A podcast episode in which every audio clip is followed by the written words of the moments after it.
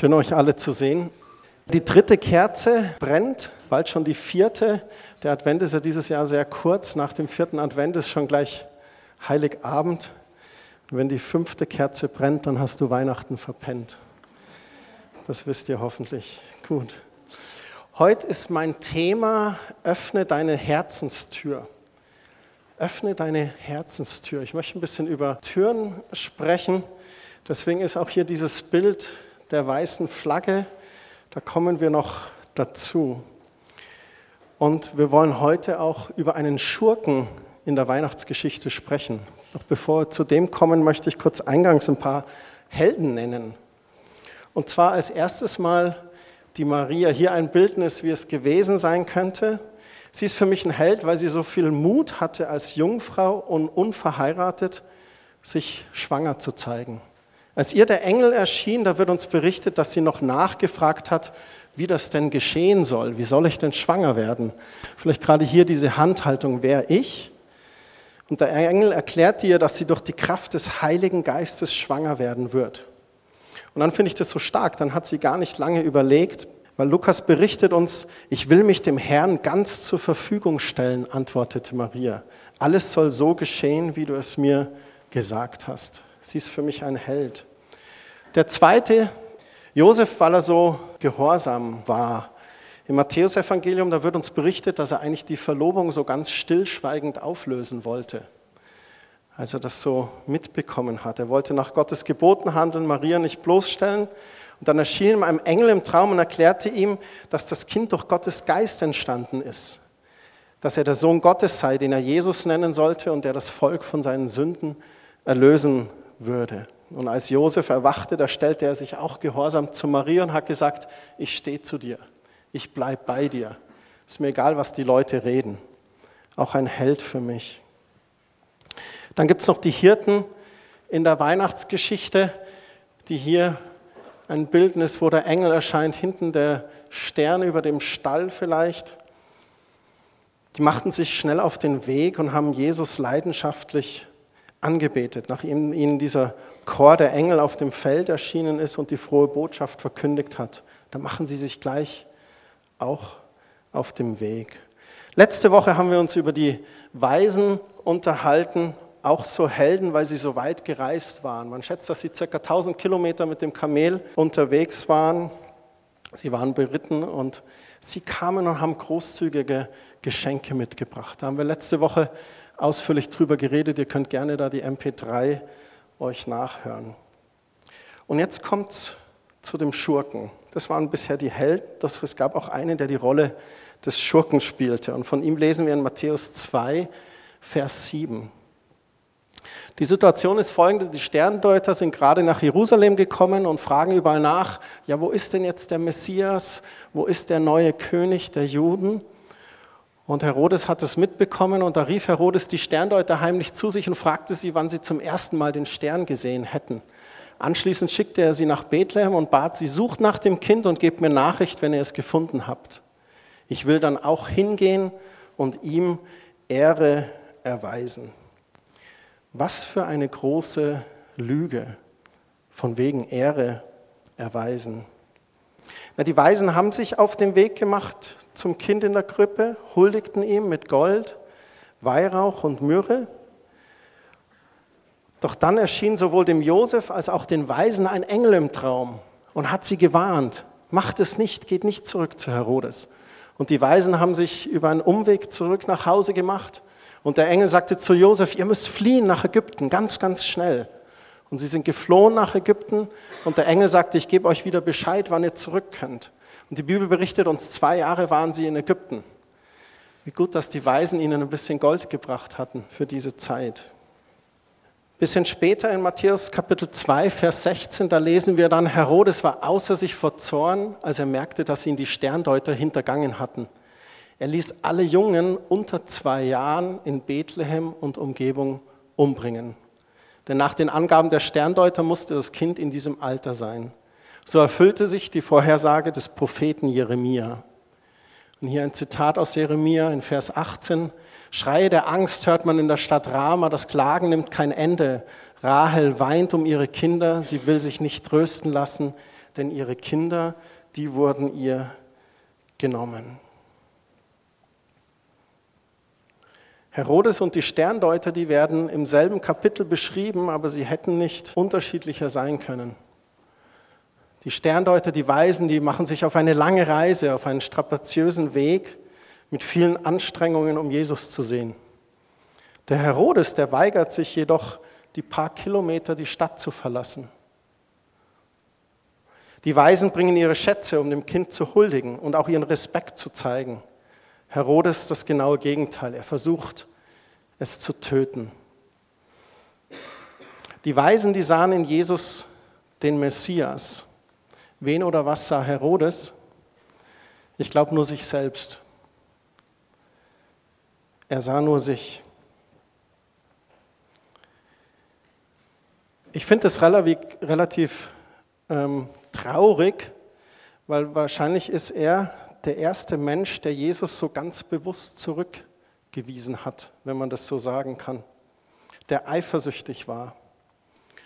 Es gibt einen britischen Gelehrten aus dem 19. Jahrhundert, den Frederick Farrar, 1831 bis 1903 gelebt und er hat das Leben von Herodes studiert und hat gesagt, sein gesamter Lebensweg war mit Blut getränkt. Er ließ Menschen erhängen, verbrennen, auseinanderreißen, hinterrücks ermorden. Er erzwang Geständnisse durch unvorstellbare Folterqualen. Ein Mensch voller unmenschlicher Gewalt, schreibt er über ihn. Herodes war ein wilder Mann. Er tötete drei seiner eigenen Söhne. Kann man sich gar nicht vorstellen. Es gibt eine Niederschrift von Kaiser Augustus, der hat über ihn gesagt, bei Herodes ist es besser, sein Schwein zu sein, als sein Sohn. Was war mit diesem König passiert? Was veranlasste ihn dazu, solche Grausamkeiten zu begehen? Von außen betrachtet würde ich sagen, dass er sehr stolz war. Herodes nahm sich selber ungeheuer wichtig und seine Arroganz, die trübte seinen Blick auf Christus. Er sah sich als einzigen Herrscher. Und wehe, da kommt jemand anders, den räumen wir aus dem Weg. Und dann sicherlich sein Egoismus. Sein Ego sah in dem Moment bedroht, als die Weisen nach diesem neugeborenen König der Juden nachgefragt haben. Matthäus heißt es, als König Herodes das hörte, da war er sehr bestürzt. Und dann fragt er mit so einem ganz geheucherten Interesse nach. Er fragt die Priester und Schriftgelehrten, wo denn der Messias geboren werden sollte. Und als er die Antwort erfährt, da fordert er die Weisen auf, das Kind zu suchen und ihm zu erzählen, wo das Kind ist. Und er lügt sie an, damit ich ihm auch huldigen kann und was weiß ich, Geschenke und Anbeten und dergleichen. Aber das ist gar nicht seine Absicht. Das genaue Gegenteil. Interessanterweise kann er nicht mal sagen, such den König, er sagt, such das Kind. Also er nimmt Jesus gar nicht als den wahr, als der er eigentlich ist. Er sagt, such das Kind, diesen kleinen Knirps. Was ich ein bisschen nicht so ganz verstehe, ist, warum er sich nicht selber auf die Suche gemacht hat. Jerusalem zu Bethlehem, das sind so circa drei Stunden zur damaligen Zeit. Da hätte er sich doch auf die Weg machen können. Oder warum hat er nicht ein paar Soldaten geschickt? Schnell beeilt euch, seid vor den Weisen da und schaut, dass sie ihn nicht finden.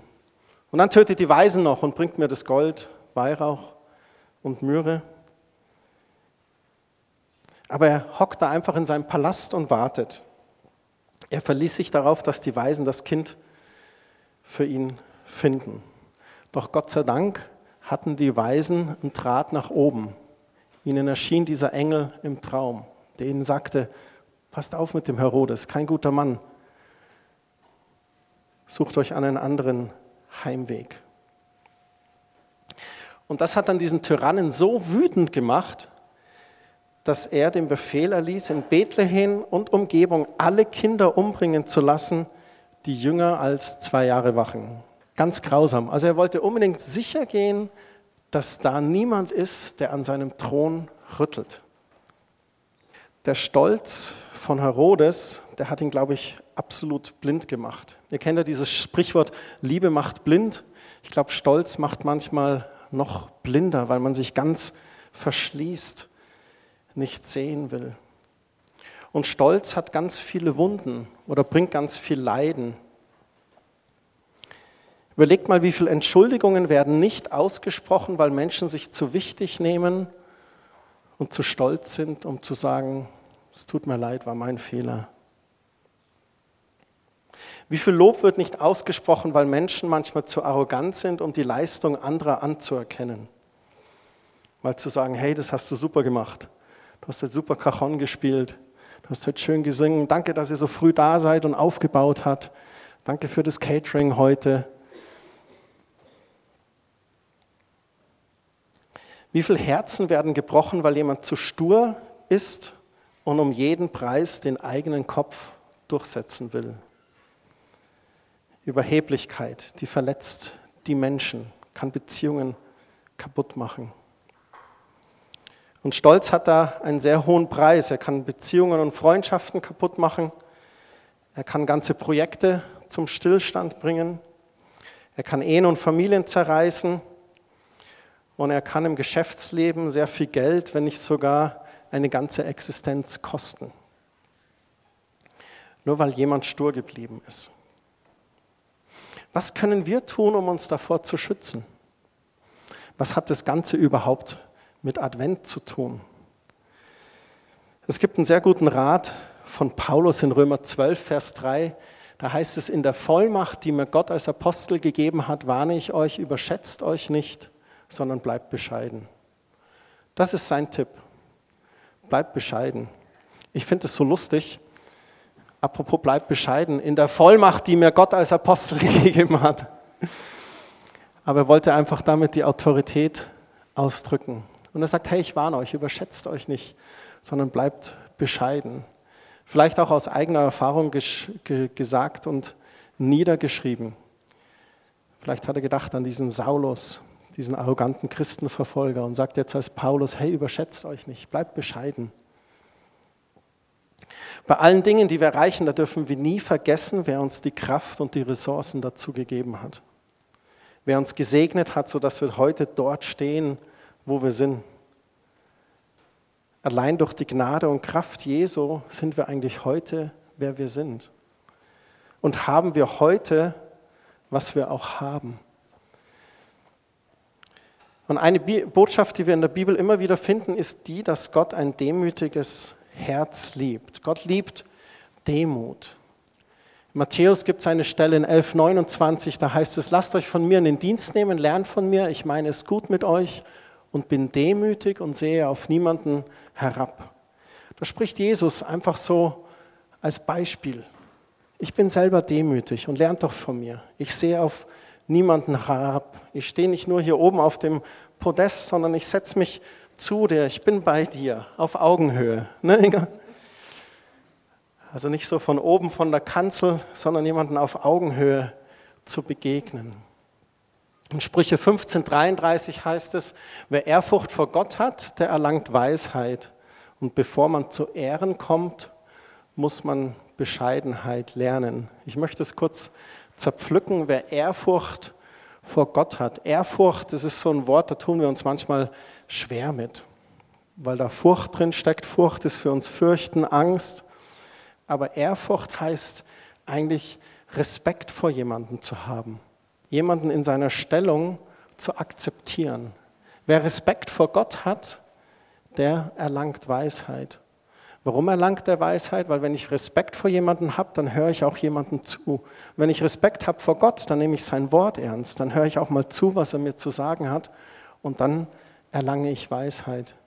Und bevor man zu Ehren kommt, also bevor man selber gelobt wird oder eine Position bekommt, dann muss man Bescheidenheit lernen. Ich weiß nicht, ob er die Erfahrung schon mal gemacht hat von so einem Chef, der alles besser weiß. Das ist unheimlich anstrengend besonders so Feedbackgespräche oder Teambesprechungen, das ist dann ganz, ganz schwierig. Die Bibel spricht auch ganz Klartext, dass Gott Stolz hasst. Sprüche 8, Vers 13 heißt, wer Urfurcht vor Gott hat, der hasst das Böse. Ich verachte Stolz und Hochmut. Ein Leben voller Bosheit und Lüge ist mir ein Gräuel. Und im Kapitel 16 heißt es, Gott verabscheut die Hochmütigen, die Stolzen. Der Stolze wird gestürzt, ja Hochmut kommt vor dem Fall. Als ich ein junger Kerl war, war ich in einer christlichen Jugendgruppe und unser Jugendleiter hatte den Jungs gegenüber, wenn die mal so ein bisschen Oberwasser bekommen haben, da hat er immer gern Sprüche 16, 18 zitiert. Pass auf, Hochmut kommt vor dem Fall. Oder wenn wir ein bisschen überheblich haben, waren, dann hat er manchmal gesagt, Christian, du weißt ja, es gibt drei Takter und vier Takter und dann gibt es noch taktlos. Und ich, okay, alles klar, weiß ich Bescheid. Wie gelingt es uns, demütig zu bleiben. Ich glaube, ein Ding ist, dass wir beginnen sollten, ein bisschen weniger darüber nachzudenken, was wir erreicht haben und uns mehr mit dem zu beschäftigen, was Christus getan hat oder was Christus in uns schon bewirkt hat. Also ihm die Ehre geben für die Errungenschaften unseres Lebens. Nicht ich habe das gemacht, ich habe das geschaffen, sondern zu sagen, dank der Gnade Gottes, dank der Kraft Gottes stehe ich heute hier, wie ich dastehe. Dank der Liebe Gottes bin ich heute die Person, die ich bin. Wir auch an dem, am ersten Advent mit Michael Stahl gehört haben. Dank der Liebe Gottes, die er erfahren durfte, kann er heute so offen und ehrlich und nahbar die Liebe Gottes weitergeben. Nicht, weil er so fleißig die Bibel gelesen hat, nein, sondern weil er erkannt hat, was Christus für ihn getan hat. Und dann auch mit unseren menschlichen Errungenschaften eben nicht so sehr angeben. Die sind zwar wertvoll, aber nicht unersetzlich. Ich glaube, es ist ganz wichtig, dass man andere lobt, dass man den Pflick von sich weg auf den Nächsten weitergibt. Und als letztes ist, glaube ich, ganz wichtig, täglich einfach Zeit mit Jesus zu verbringen. Weniger Zeit auf dem eigenen Thron zu verbringen, mehr am Fuße seines Kreuzes. Letzte Woche, da haben wir darüber gesprochen, dass es ganz wichtig ist zu wissen, wer auf dem Thron deines Lebens sitzt. Sitzt du da?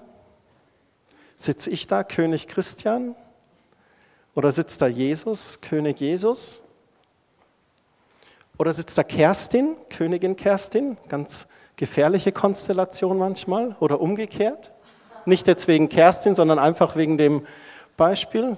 Ja, manche Menschen, die leben nicht mehr ihr eigenes Leben, sondern tun alles nur, um den Partner auf irgendeine Art und Weise zufriedenstellen oder, oder zu befriedigen. Und das führt in so eine Codepenz abhängig, wo du anfängst, dich selbst zu verleugnen, verleugnen und nicht mehr dich selbst bist.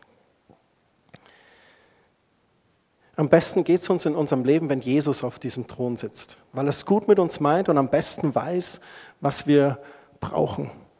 Kerstin hat es schon öfters zu mir gesagt, Christian, ich liebe dich so sehr. Du bist mein Lieblingsmann, mein Lieblingsmensch.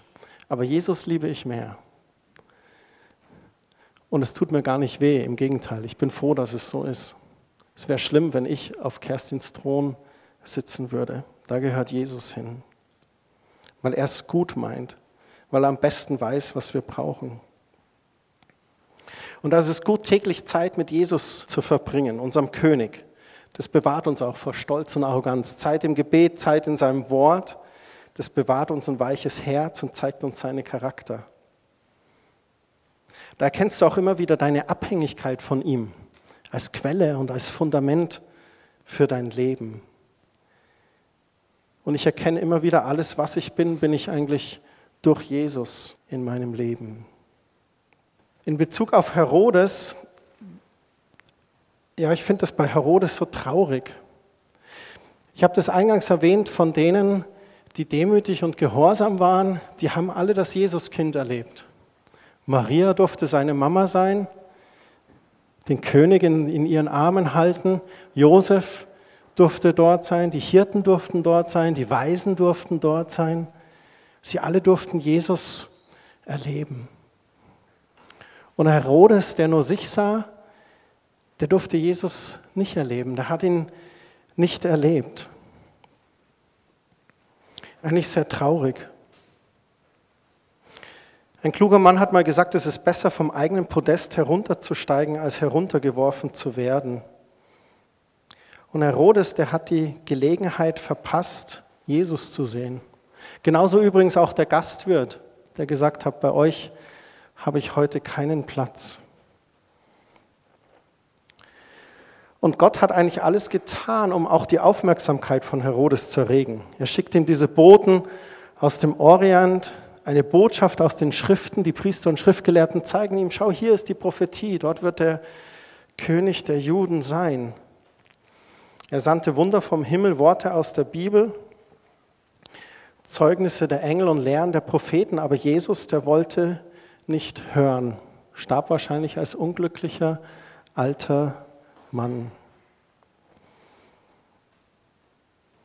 Ich habe diese weiße Flagge dort und ich möchte die heute als Symbol einfach dabei haben und hier auch so wehen zu lassen. Das Thema heute ist, öffne deine Herzenstür. Und ich glaube, es gibt zwei Dinge, die wir heute mitnehmen können. Das eine ist, wie gehen wir mit unseren Mitmenschen um? Wollen wir im Mittelpunkt stehen?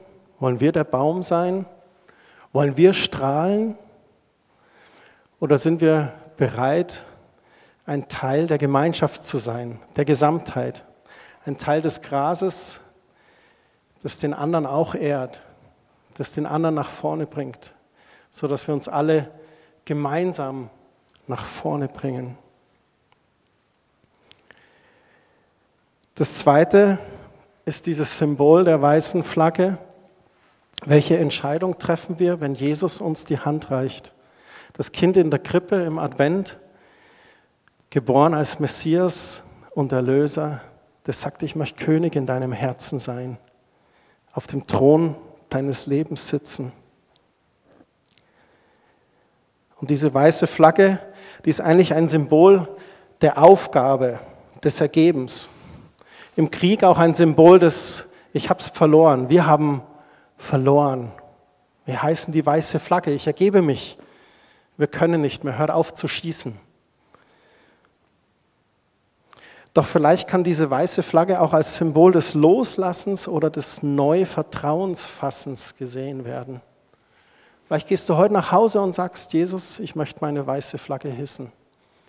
Ich will, dass du auf dem Thron meines Lebens sitzt. Ein Symbol, das sagt, Jesus, sei du der König in meinem Herzen. Vergib mir meine Sünden.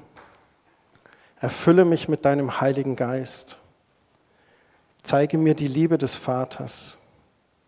Ich vertraue dir mein Leben an. Ich zeige die weiße Flagge. Sei du König in meinem Leben. Wir wollen jetzt noch einmal dieses Lied singen, I Surrender. Und wenn dich Dinge bewegt haben in der Predigt, dann nutze einfach dieses Lied, um dich Gott gegenüber auszudrücken. Vater, wir danken dir für die Geschichten der Bibel zur Geburt deines Sohnes. Wir danken dir für die Helden, die gehorsam waren, die ihr Knie gebeugt haben und dadurch dich, Jesus, erlebt haben. Das traurige Beispiel von Herodes zeigt uns, was passiert, wenn wir unsere Herzenstür verschließen. Hilf uns, unsere Herzenstür immer offen zu haben. Hilf uns, einander höher zu achten als dich selbst den anderen wahrzunehmen, unseren Nächsten zu lieben wie uns selbst. Und hilf uns auch, dich, Jesus, als König in unserem Leben zu haben. Amen.